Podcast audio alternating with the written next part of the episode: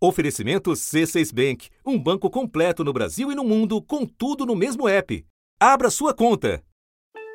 Hoje é o dia do início de uma grande caminhada que já vem sendo projetada de muitos anos. Convenção que demonstra claramente que o povo quer mudar. Claro e evidente que Pernambuco precisa mudar. Precisa de uma nova liderança, de um novo comando, de uma atitude nova. Nós vamos voltar a caminhar juntos. E o melhor para Pernambuco alinhado com o projeto que o presidente Lula representa. E a mudança é Anderson Ferreira, Gilson Machado e o presidente Bolsonaro. E eu mostrei que é possível fazer isso governando Caruaru por dois mandatos. Para poder engatar Pernambuco no ritmo do, do, ritmo do crescimento. E é isso que a nossa candidatura e o nosso projeto representa. Ações que vão melhorar a qualidade de vida dos pernambucanos, como a gente fez lá atrás. No sétimo maior colégio eleitoral do país, herdeiros de clãs tradicionais da política, que no passado andaram juntos, agora disputam votos e o legado de dois nomes sempre lembrados: Eduardo Henrique Acioli Campos. Miguel Arraes. Ele foi um dos políticos mais importantes que o Brasil já teve,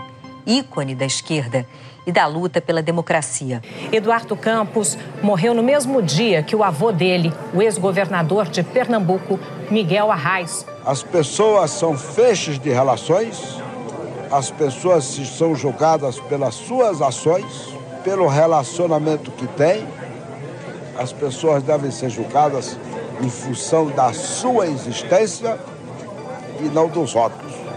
Eu não tenho rótulo nenhum.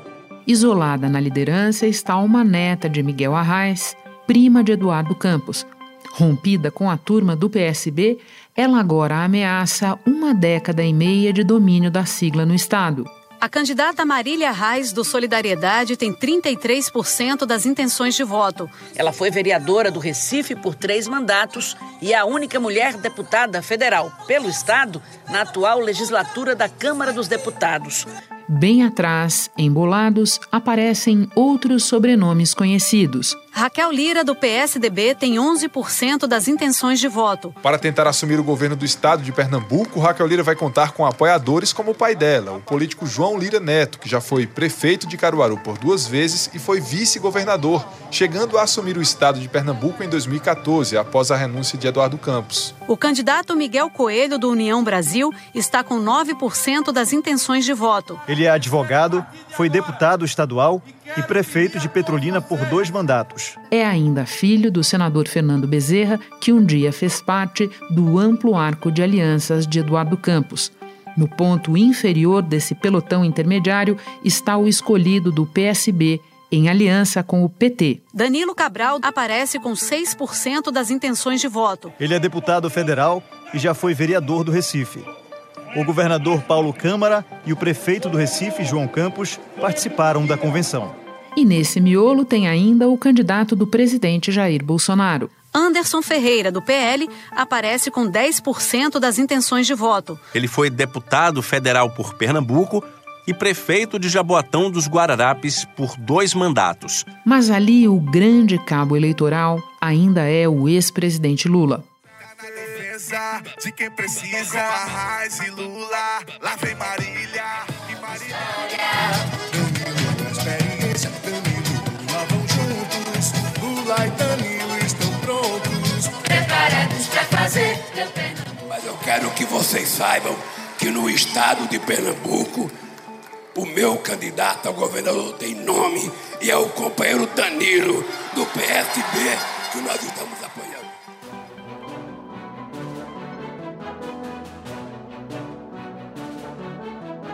Da redação do G1, eu sou Renata Loprete e o assunto hoje é a sucessão em Pernambuco.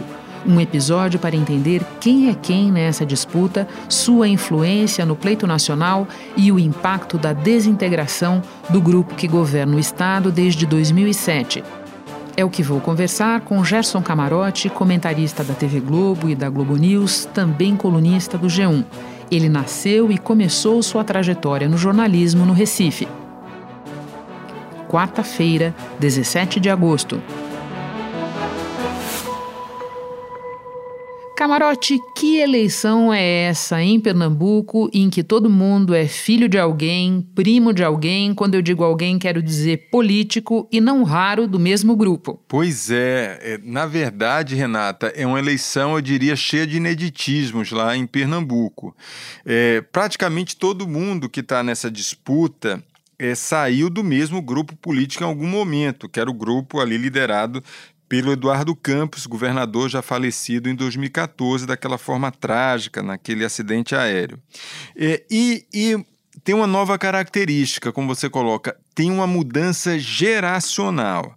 Ora, a Marília Reis é a terceira geração da família Reis, como era o Eduardo Campos, sendo que agora pela idade, ela rivaliza com o prefeito, que é o filho do Eduardo Campos, o João Campos.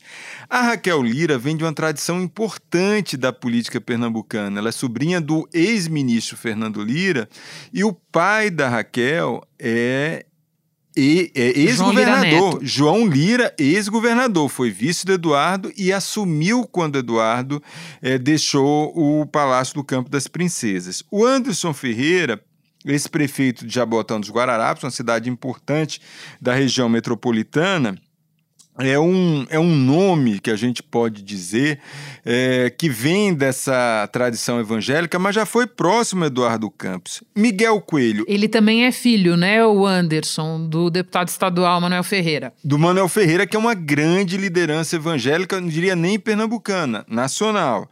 E o, o Miguel Coelho, ele é filho do senador Fernando Bezerra Coelho. O Danilo Cabral é, que vem dessa linhagem muito próxima, era o braço direito do Eduardo Campos, era um nome cotadíssimo para 2014 ser o candidato ao governo e teve ali um, uma disputa interna, acabou que foi escolhido um Tércios, que é o atual governador de Pernambuco, Paulo Câmara. E só para lembrar para quem nos ouve, a gente esclareceu na abertura, essa é uma disputa que tem um desenho em que no momento a Marília está disparada lá na frente e os outros candidatos estão numa situação algo embolada, mais ou menos na ordem em que você cantou para nós. Agora, Camarote, quero explorar com você o fato de que essa eleição também é, num certo sentido, a avaliação de um grupo que está no poder estadual há 16 anos. Então, pode ter também um fator de fadiga de material rolando aí, não? Tem, tem, um, tem uma fadiga, sim. Você já tinha um dado momento na prefeitura do Recife, lá atrás, é tanto que o ex-prefeito da capital acabou não sendo o candidato do grupo e se optou pelo Danilo Cabral, deputado federal. É, você tem, lógico, depois de oito anos do Eduardo Campos, oito anos, sete anos e alguns meses, né? Porque ele deixou antes um pouco o governo. E mais oito anos do Paulo Câmara, é natural em qualquer é, é, grupo político um, um desgaste. E esse desgaste está sendo sentido. E Aí vem a figura da Marília Reis. Agora a diferença é que eu vinha rodando Pernambuco sempre com esse questionamento. Marília, vamos te deixar ser candidata? E agora a gente vai. Marília Reis percebeu isso, já tinha percebido lá atrás e ela abriu uma dissidência ainda com Eduardo Campos em vida. É verdade. Ela, ela apostou no esgotamento muito antes desse esgotamento acontecer. E hoje ela acaba herdando é, o nome Arras do avô, mas ao mesmo tempo a Marília tem essa característica de ser uma espécie de dissidência e oposição visceral. É, eu digo visceral porque existe ainda um trauma enorme, uma sequela enorme daquela campanha de 2020, quando ela disputou o segundo turno com João Campos, filho de Eduardo Campos, foi derrotada, mas ali, se havia alguma tentativa de reaproximação da própria família Reis, ali ficou sacramentada uma divisão. A queda de braço nas eleições vai ser entre parentes. João Campos, do PSB, e Marília Reis, do PT, foram os mais votados. Eles estão rompidos há seis anos e disputam a herança política de nomes importantes da esquerda. Um racha que é, nas circunstâncias atuais, é praticamente impossível uma recomposição. Foi tentada, foi tentada uma recomposição pelo próprio Lula, que é o grande eleitor de Pernambuco. É importante a gente falar isso daqui a pouco. Mas nem o Lula conseguiu. E ali os petistas ficaram magoados com a Marília por acreditar que a Marília fez um voo solo. Ela, ela se projetou através do Lula e, ao mesmo tempo, quando era preciso fazer essa aliança é, é, com PSB e PT, é, a Marília percebeu ali, opa, eu quero o meu voo solo. E, e saiu. Marília Reis também teria dificuldade de apoiar o PSB e de receber o apoio do PSB, porque o PSB é o partido contra o qual ela concorreu à Prefeitura de Recife em 2020, numa campanha muito acirrada com o João Campos, que foi inclusive para o segundo turno e realmente uma campanha bem acirrada. Então, diante desse contexto, de uma resistência, Marília Reis tomou a decisão então de deixar o partido. Espera só um pouquinho que eu já retomo a conversa com o Gerson Camarote. Com o C6 Bank, você está no topo da experiência que um banco pode te oferecer. Você tem tudo para sua vida financeira no mesmo app, no Brasil e no mundo todo. A primeira conta global do país e atendimento personalizado, além de uma plataforma de investimentos em real e dólar com produtos exclusivos oferecidos pelo C6 em parceria com o JP Morgan Asset Management. Quer aproveitar hoje o que os outros bancos só vão oferecer amanhã? Conheça o C6 Bank. Tá esperando o quê? C6 Bank. Camarote, você mencionou Lula. Antes da gente partir para os players nacionais em Pernambuco, eu quero te ouvir um pouco mais sobre o Estado, aproveitando do teu conhecimento. Você já nos explicou o fator político, a eventual fadiga de material desse grupo, como eu mencionei. Mas o que está acontecendo no Estado? Né? Quer dizer, que Pernambuco é esse de 2022? Lembrando aqui que o Estado tem hoje a segunda maior taxa de desemprego do país, que a avaliação do Paulo Câmara é muito ruim, a taxa de ruim péssimo dele é bastante elevada que, que foi isso, Camarote? A crise econômica, a gestão da pandemia? O que é que você sente quando você conversa com as tuas fontes lá sobre a situação do Estado? Vamos lá. É, o próprio Paulo Câmara ele tem falado que ele pegou uma quadra muito difícil. Diferente do Eduardo Campos, que ele pegou a bonança. Ele tinha sido ministro do Lula, é, pegou, o, em 2006 foi eleito é, muito vinculado ao Lula depois de derrotar o PT no primeiro turno, excluiu Humberto Costa daquela eleição para o segundo turno, e ele conseguiu é, um apoio enorme à, construção da refinaria. É, você tem vários fatores. O, Lula investiu muito em Pernambuco é, na gestão Eduardo Campos. Então ele pegou essa bonança. Nós temos um projeto para o país, um projeto para melhorar o Brasil. O Paulo Câmara, ele chega num momento difícil da economia, ele pega na sequência um governo Michel Temer, onde o PSB tinha uma uma, um, um, pé com Fernando Coelho no governo Temer e outro pé fora. Depois ele pega a gestão Bolsonaro, que ele também é adversário político. Então ele pegou uma situação fora a economia, degringolando no país. Então ele mesmo faz a avaliação que ele pegou o pior momento, além da pandemia. O PEC também avaliou a administração do governador Paulo Câmara. 15% dos entrevistados avaliaram como ótima ou boa, 29% regular, 53% avaliaram como ruim ou péssima. Eu diria até a reprovação, ela cresce, Renata, principalmente por causa desse comparativo. Entendi. Não só da questão da liderança política, Eduardo era muito, eu diria, solar. É, ele era uma liderança extremamente carismática. Mas você tem também a situação de conjuntura. E era também a cola, né, camarote, desse grupo todo. Agora vamos então aos players nacionais que você começou a mencionar. Importante a gente lembrar que estamos falando de um estado em que Lula tem algo como 40 pontos, um pouco mais do que isso até, de vantagem sobre Bolsonaro. Só para comparar, na média nacional, segundo o IPEC mais recente, são 12 pontos de vantagem.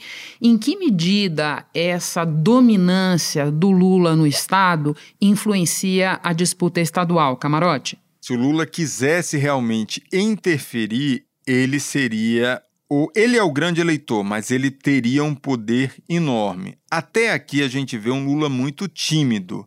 É, eu tenho conversado com petistas, Renata, que, que falam o seguinte: olha, o Lula está sendo pragmático. Se em 2020 ele precisava da Marília para ser candidata do PT, porque precisava é, recuperar sua imagem nacionalmente, aí precisava de bons candidatos nas capitais, agora é o contrário. O Lula, ele não quer atrito. Ele já fez, lógico, declaração, foi cobrado por isso, de que o, o, o, Danilo Cabral é o seu candidato em Pernambuco, mas ao mesmo tempo ele não cria problemas para a Marília Reis colar a imagem dela na do Lula. Já tirou foto com ela, antes, lógico, de, do início da campanha, e não tem desautorizado a Marília como é, candidata que está associando sua imagem ao Lula. Então, isso pode ser talvez o, a grande dificuldade do Danilo Cabral. É, o Bolsonaro aí é um problema. Pois é, como é que ele se vira num estado como esse, camarote? Porque a gente sabe. O camarada pode até perder e perder por muito num determinado estado, mas ele precisa ter chão para pisar. Algum palanque ele precisa ter. É, a situação do Bolsonaro é tão dramática que ele teve que criar um candidato a senador dele lá, que ninguém queria dar palanque para o Bolsonaro. A situação é muito dramática do Bolsonaro. Ele lá em Pernambuco, ele tem 22% de intenções de voto, uma rejeição altíssima e para os políticos regionais é muito difícil carregar. Eles falam assim: não dá para carregar esse cadáver. Ele é muito pesado. Então é isso que está acontecendo em Pernambuco. E como é que ele resolveu essa questão do Senado? Explica para nós. Ele colocou o Gilson Machado. Então eu pedi para o Gilson que toque aí Ave Maria para a gente, Gilson.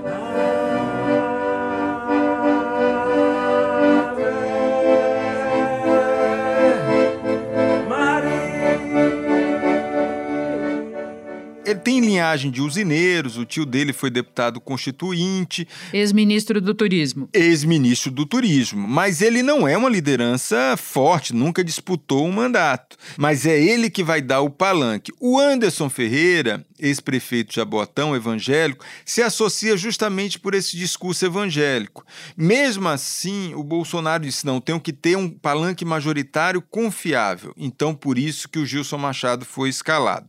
Veja, o Fernando Bezerra Coelho, que era a aposta dele, o Miguel Coelho lá atrás, largou a liderança do governo. No final do ano passado, arrumou como pretexto é, o fato do Tribunal de Contas da União, ele estava é, concorrendo a uma vaga de ministro no TCU e foi derrotado no Senado. Isso foi pretexto. Ele percebeu que não dava para ficar nesse ano de 2022 é, carregando o Bolsonaro em Pernambuco. A mesma coisa, outro aliado do Bolsonaro, o deputado Dudu da Fonte. Dudu da Fonte é o presidente do PP. Ou seja, orçamento secreto na veia. Isso, é o pessoal do PP.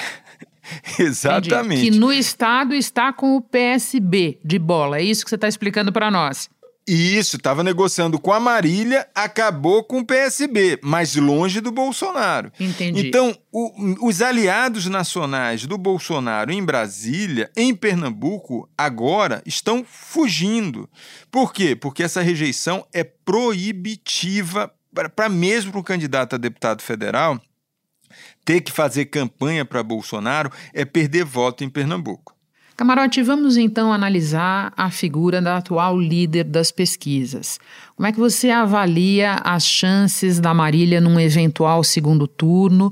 Que tipo de governadora é essa figura inédita no Estado, uma governadora mulher, seria a Marília? Do ponto de vista é, é, de candidaturas é, de mulheres, a gente nunca teve em Pernambuco, com chances reais, candidatas fortes, né?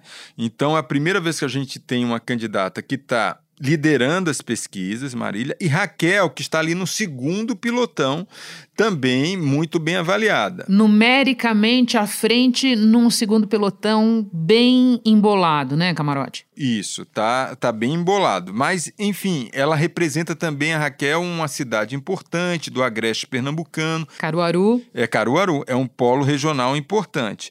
É, então, o que é que a gente vê nesse cenário, Renata? A Marília Reis, é, hoje é cenário dela estará no segundo turno, e a grande questão é a possibilidade de uma união de forças contra Marília Reis. Entendo. O Palácio Campo das Princesas, o grupo é, que, que governa hoje o Estado, é, vai tentar fazer uma congregação de forças.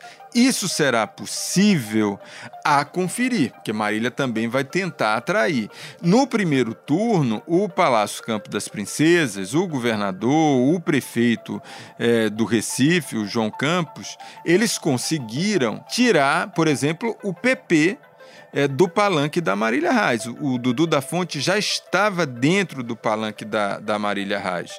Então, a, a força também do Palácio, mesmo com um candidato atrás nas pesquisas, ela ainda é forte, porque tem ainda a Prefeitura do Recife e o João Campos é uma liderança emergente em Pernambuco. Camarote, e você diz para nós que tudo indica que a Marília está no segundo turno. É muito difícil fazer uma previsão a essa altura com esse cenário embolado que a gente descreveu. Sim. Mas você poderia sinalizar para nós no que prestar atenção? Quem tem desse segundo pelotão qual força para tentar ser o adversário dela no segundo? Vamos lá, começando pelo que está lá atrás. O Danilo, ele tem uma vantagem de ter por trás o Palácio Campo das Princesas. Então, isso pode fazer com que o prefeito da capital, e fora a estrutura no estado inteiro. Então, isso, numa disputa de 1, 2%, pode acabar fazendo a diferença no final. E só lembrando, Camarote, só lembrando, você sabe disso melhor do que eu, que em outras ocasiões, candidatos desconhecidos do grupo começaram lá atrás e terminaram ganhando a eleição até. O próprio Paulo Câmara. O Paulo Câmara começou é, em 2014. É, atrás nas pesquisas, acabou virando. O próprio Eduardo Campos, diga de passagem, ele era terceiro lugar em 2006, acabou virando. E se a gente for em 98, o Arraes, ele era o governador. E, e, aí, por causa de escândalo político local na época dos precatórios, acabou perdendo a reeleição. Então, assim, a política em Pernambuco sempre tem surpresas. É, uhum. E eu uhum. diria o seguinte: o Danilo ele tem, apesar hoje de estar com essa dificuldade, é, ele tem uma estrutura maior, maior estrutura de campanha. O Anderson Ferreira ele pode tentar se viabilizar para segundo turno como o nome é, que leva o Bolsonaro. Bolsonaro está com 22, se ele cola muito em Bolsonaro, talvez ele consiga crescer um pouco mais, herdar um pouco desses votos bolsonaristas em Pernambuco. Então é uma estratégia, a conferir se vai dar certo. A Raquel Lira, ela tem essa força regional, que ela vai jogar muito, ela tem que ampliar. Ela não conseguiu fazer uma, uma grande aliança, mas ela, é, enfim, ela é como ex-prefeita de um polo regional importante, ela, ela tem essa capacidade. E o Miguel Coelho é a mesma lógica é, de uma família tradicional do sertão pernambucano. Então, eles estão jogando com essas armas. Eminência Gerson Camarote, meu eterno parça de coberturas políticas e eleitorais, um prazer imenso te receber no assunto. Bom trabalho. Elegância, o prazer foi meu, não só de estar tá fazendo essa conversa no assunto com você, parceirona de muitas coberturas políticas eleitorais e ainda mais para falar de Pernambuco. A gente, você sabe como ninguém dessa minha relação, é, sempre com esse olhar atento, apesar de distante, com a terrinha. Sei muito e foi por isso que você foi o nome em que a gente pensou para fazer esse episódio. Mais uma vez, obrigada. Super abraço, camarote. Abração. Abraço a todos. Este foi o assunto podcast diário disponível no G1, no Globoplay ou na sua plataforma de áudio preferida. Vale a pena seguir o podcast na Amazon ou no Spotify, assinar no Apple Podcasts, se inscrever no Google Podcasts ou no Castbox e favoritar na Deezer. Assim você recebe uma notificação sempre que tiver novo episódio. Eu sou Renata Loprete e fico por aqui. Até o próximo assunto.